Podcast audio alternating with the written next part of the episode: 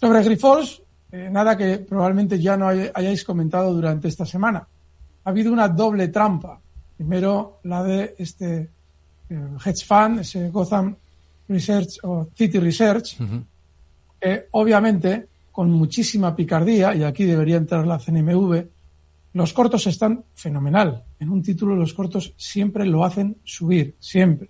Yo recuerdo durante la pandemia que insistía por activa y por pasiva en, este, en esta realidad en contra de todo el mundo y luego fue la propia CNMV la que obviamente no dijo mi argumento, no dio mi argumento, yo explico que por qué tiene que subir el mercado si hay muchos cortos abiertos, pero sí dijo que levantaba la prohibición de cortos porque no había notado absolutamente ningún efecto positivo por esa prohibición de cortos.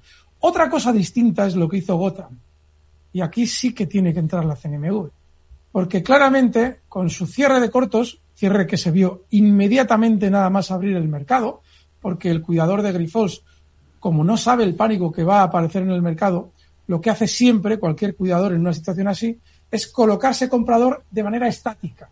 Es decir, no entra, no entra comprador a precio de mercado haciendo subir el precio, sino simplemente va colocando órdenes en un punto, en un punto concreto con el fin de que todo lo que salga a la venta él lo vaya comprando. Y así eh, pueda comprar con el menor dinero posible. Por eso no entra comprador al mercado. Sin embargo, lo que se vio en Grifols fue inmediatamente una subida rapidísima, nada más salir a cotizar. Eso evidenciaba clarísimamente que lo que había detrás de esa operación era simplemente un intento de coge el dinero y corre. Y ahí sí que podía entrar la CNMV, porque esa, esa caída la había generado el propio individuo interesado en la operación. Si se hubiera quedado corto eh, Gotham, cosa que se vio nada más abrir el mercado que no estaba haciendo, entonces no se le podría criticar, porque efectivamente habría generado un movimiento de caída, pero él seguía en su posición, cosa que obviamente al cerrar los cortos tan rápidamente, recuerden que pasó de un 0,57% de la compañía a un 0,06%, es decir, una posición mínima corta, que seguro que mantuvo con el fin de intentar dar una buena imagen para rebatir el argumento que estoy yo exponiendo aquí y que puede ser un argumento que perfectamente se puede utilizar con el código penal en la mano, en el caso de un juicio. Eh, el caso del Bitcoin. Espera un momento, Alberto, si me permites, por añadir algo más a lo que tú estás contando y que te servirá también para enriquecer y para completar este análisis. Después de eso, Hubo la conferencia con los analistas y Grifols no convenció y volvió a caer otro 16%. Y después de eso, anoche, Gotham volvió al ataque e insistió en que había preguntas sin responder. No sabemos si hoy ya estará con cortos, pero no le debe estar funcionando mucho. Eh, entre ellas que eh, no habían respondido a si saben los bancos y los acreedores de Grifols que Grifols y Scranton consolidan completamente a EMA y BPC Plasma en sus estados financieros. Eso fue exactamente lo que dijo el primer día. Exactamente eso. Una de las dos está bien consolidada porque tiene el 55% del capital.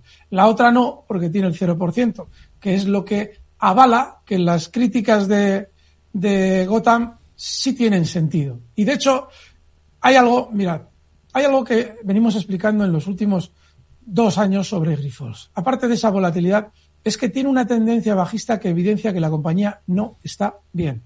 la magia contable, ese tipo de creatividad contable que hemos vivido en el mercado español durante decenios, tiene un límite.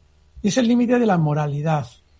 Y aquí no hay ninguna duda de que Gotham tiene probablemente mucha parte de razón. Ahora bien, la jugada que ha realizado, el cómo ha realizado Gotham su actividad al respecto de los cortos de Grifols, también evidencia que no tiene buena fe.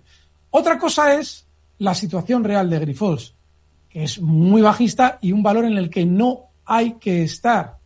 Yo hace ya tres días he insistido que no hay que estar en Grifols, porque claro, como había rebotado después de esa entrada de Gotham, estaba yo escuchando por internet que, claro, fíjate, ahora Grifols va a subir porque eh, han entrado compradores.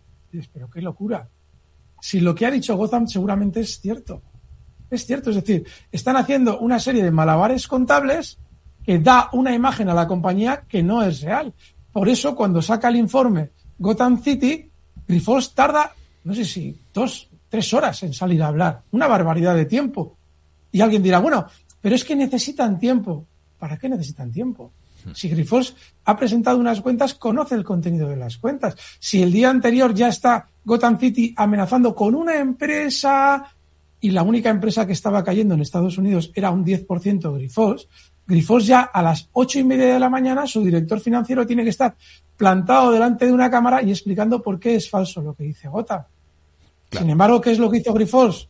Aquí viene la picardía de Grifols también. Se quedó sin decir nada dejando que el pánico corriera en el mercado. ¿Por qué? Porque lo que quería era comprar el mayor número posible en el punto más bajo posible. Pero claro, esas acciones que no le permitió comprar Gotham, porque Gotham entró comprador a precio de mercado, las tuvo que vender Grifols durante los días siguientes. ¿Y por qué las vendió Grifols durante los días siguientes, saliendo en, parte también de su propia compañía? Pues muy sencillo. Grifols habló del núcleo duro, ¿eh? no de la propia empresa, del núcleo duro.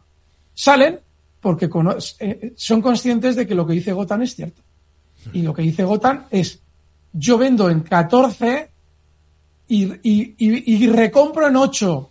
Es decir, que si el valor vuelve a subir hasta 12, como hizo durante estos días, está de nuevo en riesgo de que le abran más cortos por parte de Gotan o cualquier otro operador. Claro. Si lo que dice Gotan muy probablemente es verdad.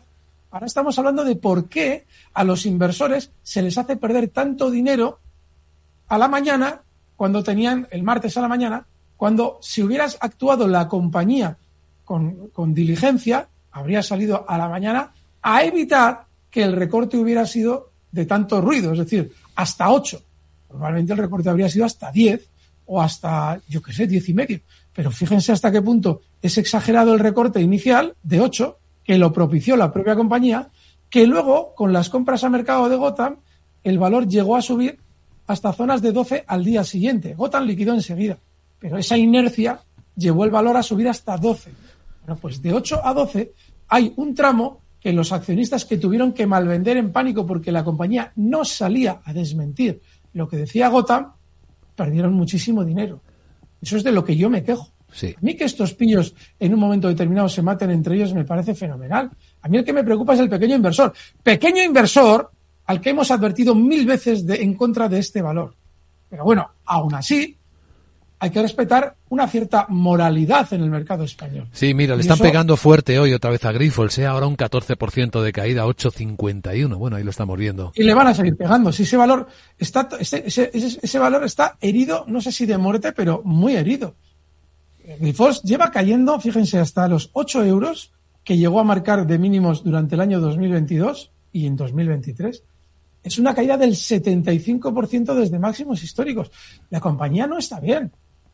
Otra cosa es que se haga perder tanto dinero a pequeños inversores que se encuentran en una situación límite en la que no saben cómo actuar y a los que se ha robado un 43% desde la tarde del día anterior hasta la mañana de apertura de Grifols en 8,10 el martes pasado. Es decir, sin duda, aquí un inversor yo no sé qué pinta en este valor y hemos insistido muchas veces, pero eso y que se les ate de manos, como se hizo el martes pasado, obligándoles a perder dinero por una parte Gotan y por otra parte el núcleo duro de Grifos, no saliendo a desmentir esas declaraciones que luego tibiamente desmintió, pues obviamente ha generado una gran pérdida en la gente que nos escucha. La gente que nos escucha a nosotros no porque no están en Grifos, pero me refiero a los potenciales oyentes de Capital Radio, pequeños inversores, a esos se les ha robado el dinero entre dos, que es lo que yo denuncio.